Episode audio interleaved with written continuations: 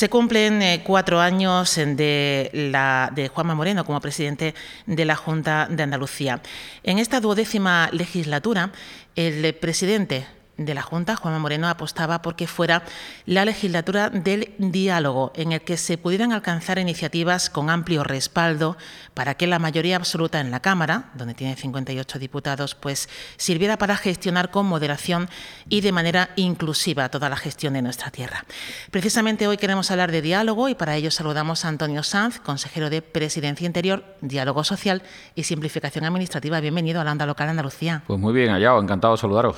Muy buenas. Antonio Sanz, decíamos que se acaban de cumplir cuatro años de gobierno eh, con Juanma Moreno al frente. Eh, ¿Qué balance hace de, estos años eh, de, gobierno en Andalucía del PP? Bueno, han sido años de, gobierno del cambio. Ahora estamos en el gobierno del impulso y el avance de, Andalucía. unos años, desde el 18 de enero del 2019, que tomó posesión Juanma Moreno como presidente de la Junta de Andalucía, que han sido de estabilidad, de serenidad y de confianza en Andalucía. ¿no? Hemos logrado la estabilidad que Andalucía necesitaba, hemos conseguido que se confíe más que nunca en Andalucía, hemos conseguido moderación y serenidad eh, y hemos conseguido una comunidad autónoma que hoy eh, ha dejado de ocupar los peores rankings económicos y sociales de, de la historia en España a, pasar a liderar los mejores rankings económicos y sociales en cada una de, de las cuestiones que se planteen. Por eso hoy hemos pasado de la Andalucía del cambio a la Andalucía líder. Andalucía es locomotora económica de, España y locomotora política. Es la segunda comunidad autónoma donde se pagan menos impuestos, donde es más atractivo invertir y, crear empleo. Y también hemos logrado que durante estos años, pues, mm, a pesar de que es un asunto de los tribunales, pues la corrupción no sea un tema que se hable en la política andaluza, sino que se hable de eficiencia, se hable de compromisos, se hable de realidades, se hable de, cumplimiento de, esos compromisos y que Andalucía pues tiene más capacidad de nunca para, avanzar en, mejorar la calidad de vida de los ciudadanos y especialmente en crear empleo. Hoy estamos siendo locomotora en la creación de empleo en España eh, y también en reducción de paro. De hecho, último diciembre, pues el 50% del paro que, se, mm, que desapareció en, en, en, España, pues fue en Andalucía. Por lo tanto, somos optimistas de cara al futuro y, lógicamente, eh, estamos muy esperanzados porque del gobierno del cambio hemos pasado al gobierno del impulso y, de la, del impulso y del avance de nuestra tierra. Eh, Antonio Sanz comenzaba este año invitando a a los grupos políticos eh, a sentarse a retomar esas reuniones que había pues para eh, recoger propuestas también de la oposición y bueno ver cómo, cómo se podría eh, incluir em, en el propio gobierno de la Junta de Andalucía. ¿Han comenzado esas reuniones ya? ¿Cómo se están desarrollando? Sí, bueno, desde el, desde el inicio de la legislatura todos los meses he mantenido encuentro con los representantes políticos de los diferentes grupos, algo inaudito que hasta ahora no había ocurrido. Ojalá cuando yo estuve en la oposición eh, me hubiera citado al gobierno poniendo yo el orden del día y sin límite de tiempo y además viniendo responsables del gobierno para explicar las cosas, ¿no? Creo que es una novedad muy importante y además haciéndolo cuando se tiene mayoría suficiente para gobernar. Pero siempre hemos pensado que ir acompañado es llegar más lejos. Se puede llegar antes solo, pero pero creo que se llega más lejos cuando se va uno acompañado. Y hemos avanzado y estamos trabajando en muchas cosas. ¿no? Yo confío mucho en ese diálogo político, igual que trabajamos en el diálogo social. Todas las semanas tengo reuniones con agentes económicos y sociales, todas las semanas Presido una comisión de seguimiento del diálogo social con sindicatos y empresarios y todos los meses me reúno con los grupos políticos. La última agenda ha sido en relación con buscar el consenso y trabajar juntos en la nueva ley de vivienda de Andalucía, en el modelo energético de nuestra tierra, en la eh, mejora del plan de concertación, eh, perdón, del plan de cooperación municipal y su efectividad y su ejecución para impulsar un mayor equilibrio entre los ayuntamientos y mayores posibilidades para cumplir ese plan de cooperación municipal entre todos y eh, también bueno pues hemos hablado lógicamente de la situación de la de la COVID y que ha motivado que incluso esta semana ya hemos tenido un comité de expertos y así nos lo han reclamado los grupos. Por lo tanto, trabajamos sobre temas muy concretos, igual que semanas atrás, perdón, meses atrás, hemos estado hablando mucho de fondos europeos y de la ejecución de fondos europeos. Por tanto, creo que es un diálogo político productivo, que esa mano tendida eh, espero que sea aprovechada por, por los grupos y demuestra un talante de un gobierno que sí es el gobierno del diálogo y lo demostramos todos los días sentándonos con la oposición para todos los temas. Eh, desde la oposición escuchamos eh, a menudo eh, que es el gobierno de la política del rodillo, eh, que la mayoría absoluta no está sirviendo para coger propuestas, eh, que no se ha incorporado ninguna de las enmiendas a los presupuestos de este año 2023. bueno, pues como, consejero de, diálogo social y, como que encabeza esas reuniones con, la oposición, ¿nos puede contar alguna propuesta que sí que se haya recogido, de las que ya hayan propuesto la, la oposición? Y bueno, pues para dar ejemplo de que pues mire, no hay ningún pleno que no hayamos votado iniciativa de la oposición.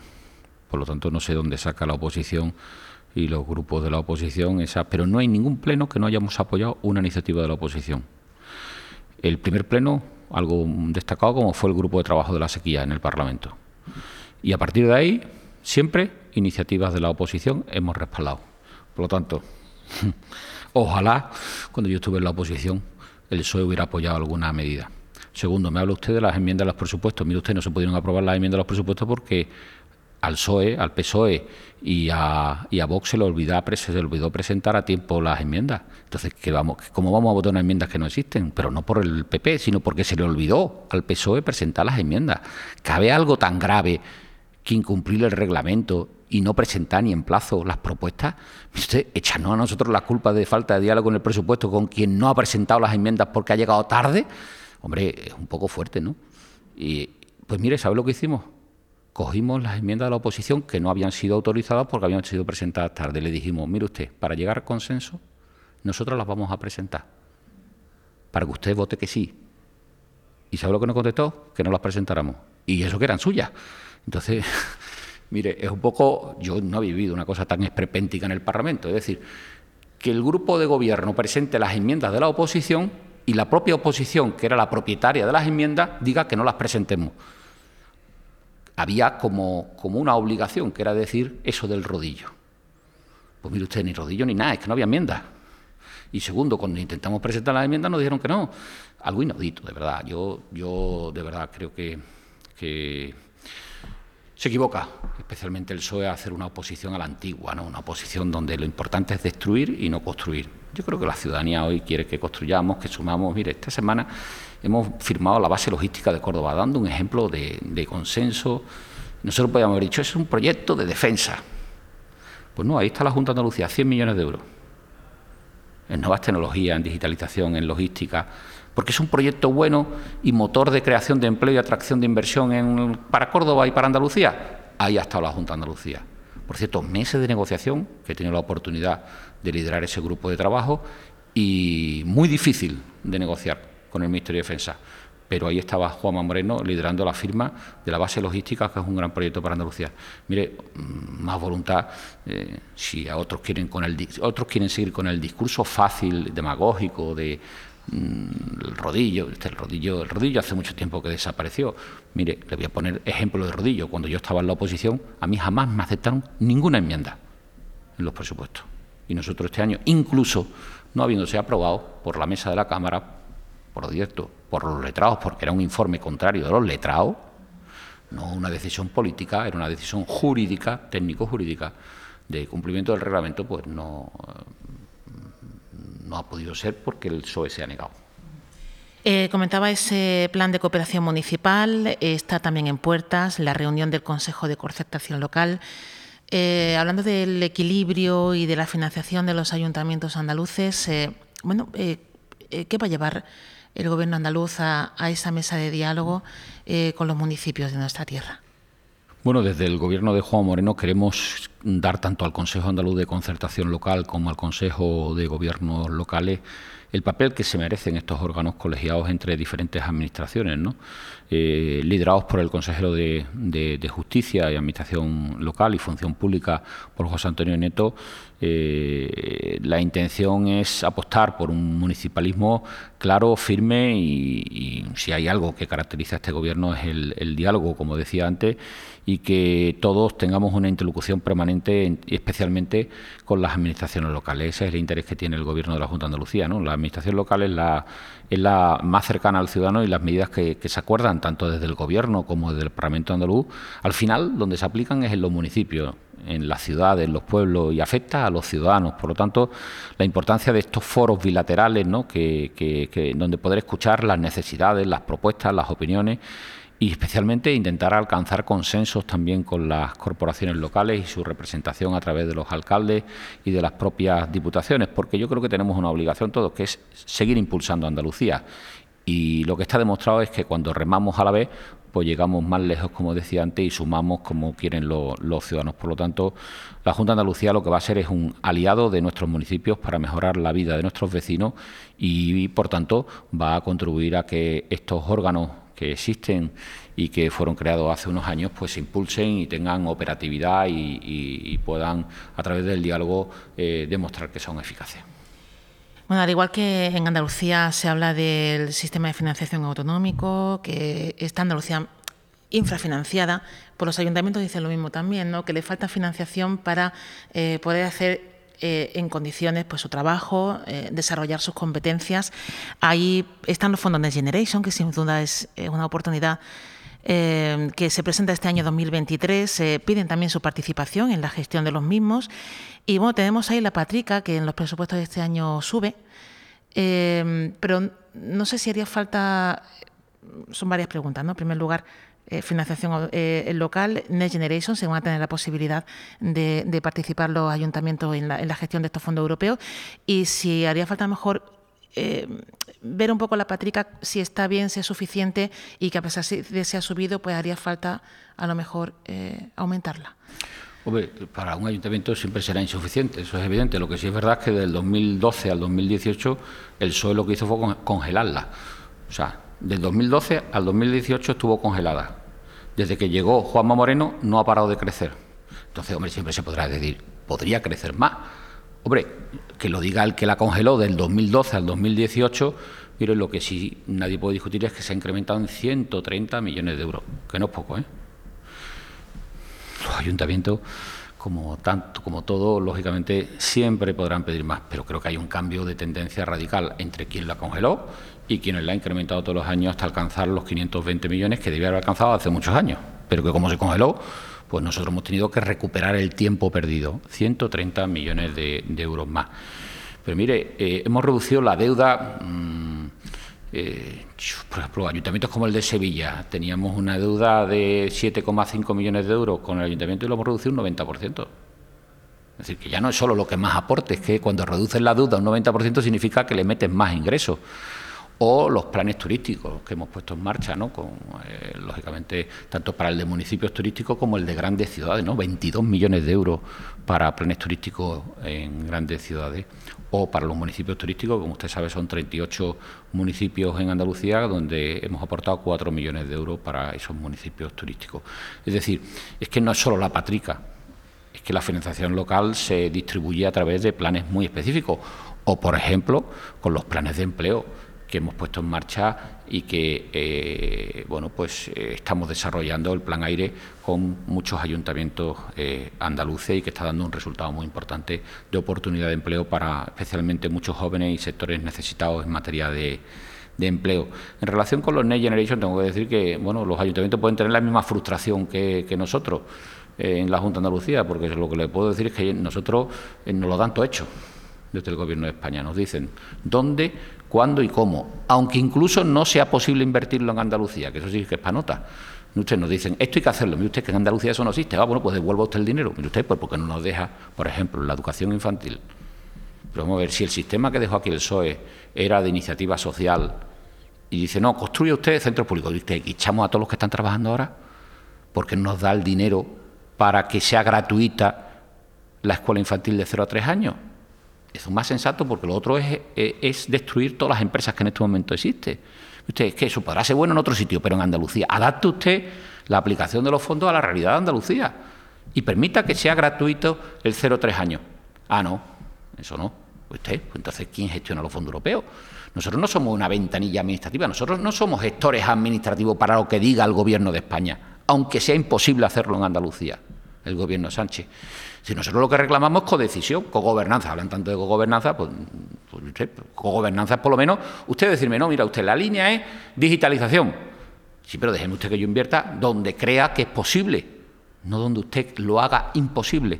Por lo tanto, mire, yo entiendo los ayuntamientos porque es que a nosotros, la Junta de Andalucía, nos pasa exactamente igual sobre el Next Generation, y es que el Gobierno impone y lamentablemente eh, en muchos casos lo hace imposible, perdiendo una gran oportunidad. Nunca va a haber una lluvia de millones tan grande y al final va a ser tan ineficaz para transformar la realidad de Andalucía, porque el Gobierno del señor Sánchez se empeña en teledirigir unos fondos que lo va a convertir en algo que va a generar frustración. Ya la está generando el ayuntamiento, la está generando las empresas y luego la genera a diario eh, al gobierno de la Junta de Andalucía. ¿Dónde se van a invertir entonces esos fondos con las limitaciones que cuenta que, el, que impone el gobierno central? Bueno, pues especialmente ya hemos visto ¿no? que, por un lado, favoreciendo a otras comunidades autónomas y, por otro lado, que ya se puede usted imaginar cuáles son, castigando a otras y por otro lado, bueno, pues con proyectos que el gobierno se ha reservado una cantidad importante de, recursos. Y por otro lado, lo que te viene a decir, por ejemplo, dicen, invierte usted en, reto demográfico, 500.000 euros. Y en tres semanas me da usted tres proyectos. Usted 500.000 euros, para nosotros tenemos 8 millones y medio de habitantes. ¿Y el resto cuánto se lleva? Dice lo mismo, 500.000 euros. Hombre, yo tengo mucho cariño a Cantabria, a Murcia, pero hombre, repartirnos 500.000 euros lo mismo para todas las comunidades autónomas, cuando nosotros tenemos 8 millones y medio, entonces ahí le estoy diciendo dónde se está invirtiendo. Pues lógicamente de manera incoherente, ilógica y lo peor, poniendo en peligro esos fondos, porque muchas de las veces lo que nos dicen que hagamos es imposible hacerlo en Andalucía. Eh, hablábamos de diálogo también, de bueno, cuando uno gestiona, pues las críticas también, también llegan, ¿no? Y, hay otro un sector de la sociedad que bueno que eh, está eh, parando, protestando. Eh, hay convocada una, huelga de atención primaria, eh, otra jornada el día 27 del Sindicato Médico Andaluz. Eh, se está negociando con, ellos. hoy hemos conocido que ya se han establecido los servicios mínimos. no sé en qué punto están esas negociaciones con los sanitarios, que al fin y al cabo también preocupa a la población porque, bueno, es, el médico de atención primaria es la primera puerta ¿no? de entrada a la sanidad. Bien, primero nosotros vamos a, agotar todas las vías de diálogo y vamos a dialogar hasta la extenuación para llegar a acuerdos que eviten movilizaciones porque no son tiempos de movilizaciones, eh, necesitamos a los médicos eh, que desarrollen su actividad pero respetamos cualquier decisión. Nosotros no criticaremos jamás a quien opine distinto o se movilice para mejorar la situación.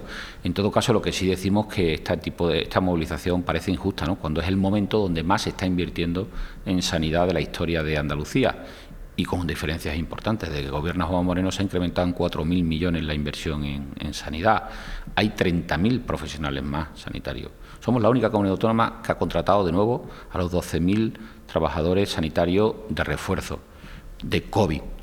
El resto de comunidades autónomas, como han dicho, ya la COVID ha bajado, pues ya no contratamos a los refuerzos. Sin embargo, Andalucía es la única comunidad autónoma que ha contratado a todos los refuerzos, llegando a cifras de profesionales sanitarios que jamás se habían tenido, bueno, jamás, si lo que hacía el PSOE era eh, pues eh, destruir empleo en la sanidad. Nosotros hemos creado 30.000 empleos más.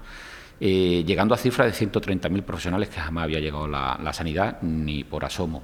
No solo eso, sino hemos puesto en marcha procesos de estabilización de los profesionales, 67.046 profesionales han estabilizado sus plazas.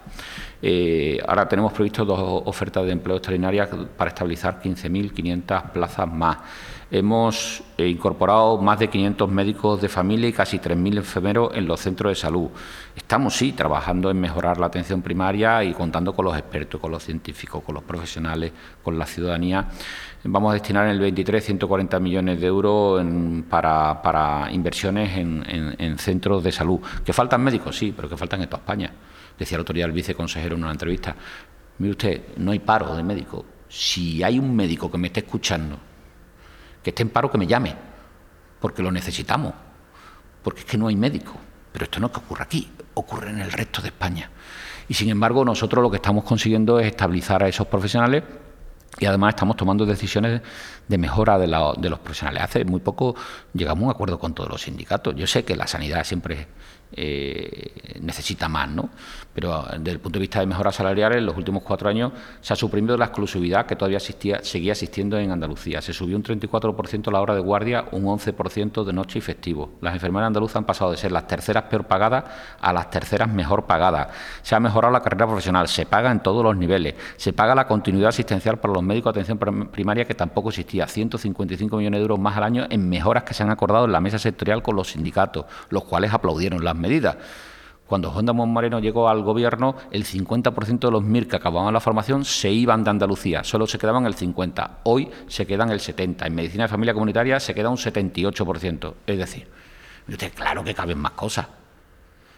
Pero creo que es un poco injusto que cuando más esfuerzo y diálogo existe, eh, haya pretensiones de convocar movilizaciones, máxime en este momento donde estamos también en una situación bueno, de evolución y de análisis con los expertos de, la situación de, COVID. ¿no? Yo creo que, que bueno, respetando todas las decisiones, estamos en un momento donde el compromiso de Juanma Moreno con la, con la sanidad pública andaluza es innegable.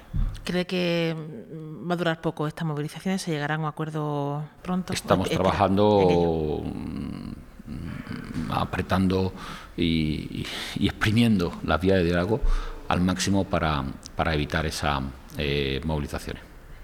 Y ya por último, eh, Antonio Sanz, ya mirando un poquito más hacia adelante en el tiempo, en el mes de mayo, en esas municipales, eh, ¿cómo las ve? ¿Cómo, cómo las afronta? ¿Qué previsión tiene o qué puede augurar? Bueno, yo creo que mm, lo importante de cara a esas elecciones es que cada uno presente a los mejores candidatos en mi opción política, que es el Partido Popular y de la que soy vicesecretario regional, pues eh, venimos trabajando hace muchos meses en presentar los mejores caras, ¿no? Es decir, los mejores alcaldes. Yo creo que los ciudadanos lo que quieren es tener los mejores alcaldes. Luego se podrán mezclar otras cosas, ¿no? Pero yo prefiero ser muy prudente porque creo que el ciudadano lo que quiere es que su ayuntamiento funcione. Eso es lo primero. Y por lo tanto, bueno, pues eh, estos días vamos a presentar los candidatos a las capitales, definitivamente, las ocho capitales, y, definitivamente, bueno, vamos a, presentar los mejores candidatos para obtener, bueno, un objetivo, que es equilibrar el peso que en este momento tiene el PSOE, que es indiscutible, que tiene muchos más alcaldes que el PP, ¿no? Pues yo lo primero, el primer objetivo que marcaría es eh, e intentar equilibrar ese, esa situación donde tiene mucho más peso de alcaldes el PP, perdón, el peso que el PP. Y lo que nosotros ofrecemos es, bueno, eso sí, un espejo donde mirar la gente, el ciudadano, cómo gobierna el PP. Y ese ejemplo es Juanma Moreno y ese ejemplo es la Junta de Andalucía, que es donde pueden ver cómo esto avanza, cómo crecemos, cómo somos mirados en España hoy como una comunidad la más atractiva para invertir y para crear empleo, una comunidad que crece, lógicamente con nuestros problemas y nuestras dificultades, pero que tiene un gobierno el más estable de España el que genera más confianza y seguridad, entre otras cosas porque somos los únicos que no tenemos elecciones y somos los únicos que tenemos presupuesto aprobado. Y además lo vamos a tener durante los próximos cuatro años. Eh, es decir, creo que eso es muy importante desde el punto de vista de la inversión, tener estabilidad y generar confianza. Y por último, creo que se puede producir un trasvase de un votante de centro moderado de izquierda y votantes del PSOE que hoy no ve, no puede, no se imagina al gobierno de Sánchez con el PSOE que ha conocido. ¿no? El PSOE que ha conocido es un PSOE que tenía un, un sentido de Estado, que, lógicamente, bueno, pues frente a lo que hoy vemos de ocupación de todas las instituciones, de decisiones de mercadeo del Código Penal para mantenerse en el poder, eh, dando pasos atrás como en la lucha contra la corrupción, reduciendo el delito de malversación, que hoy Europa, la Unión Europea está viendo si eso nos puede poner en peligro hasta la ayuda europea. Es decir, es que el, socialista, los socialistas que, sienten a, su partido como un partido que, ha demostrado ser, tener ese sentido de Estado durante tantos años de, gobierno, hoy están perplejos viendo que Sánchez supera todos los límites y líneas rojas de lo que es la seguridad jurídica, la garantía del Estado de Derecho y sobre todo la unidad de España y la cesión que está teniendo con el independentismo y bueno y los amigos de ETA.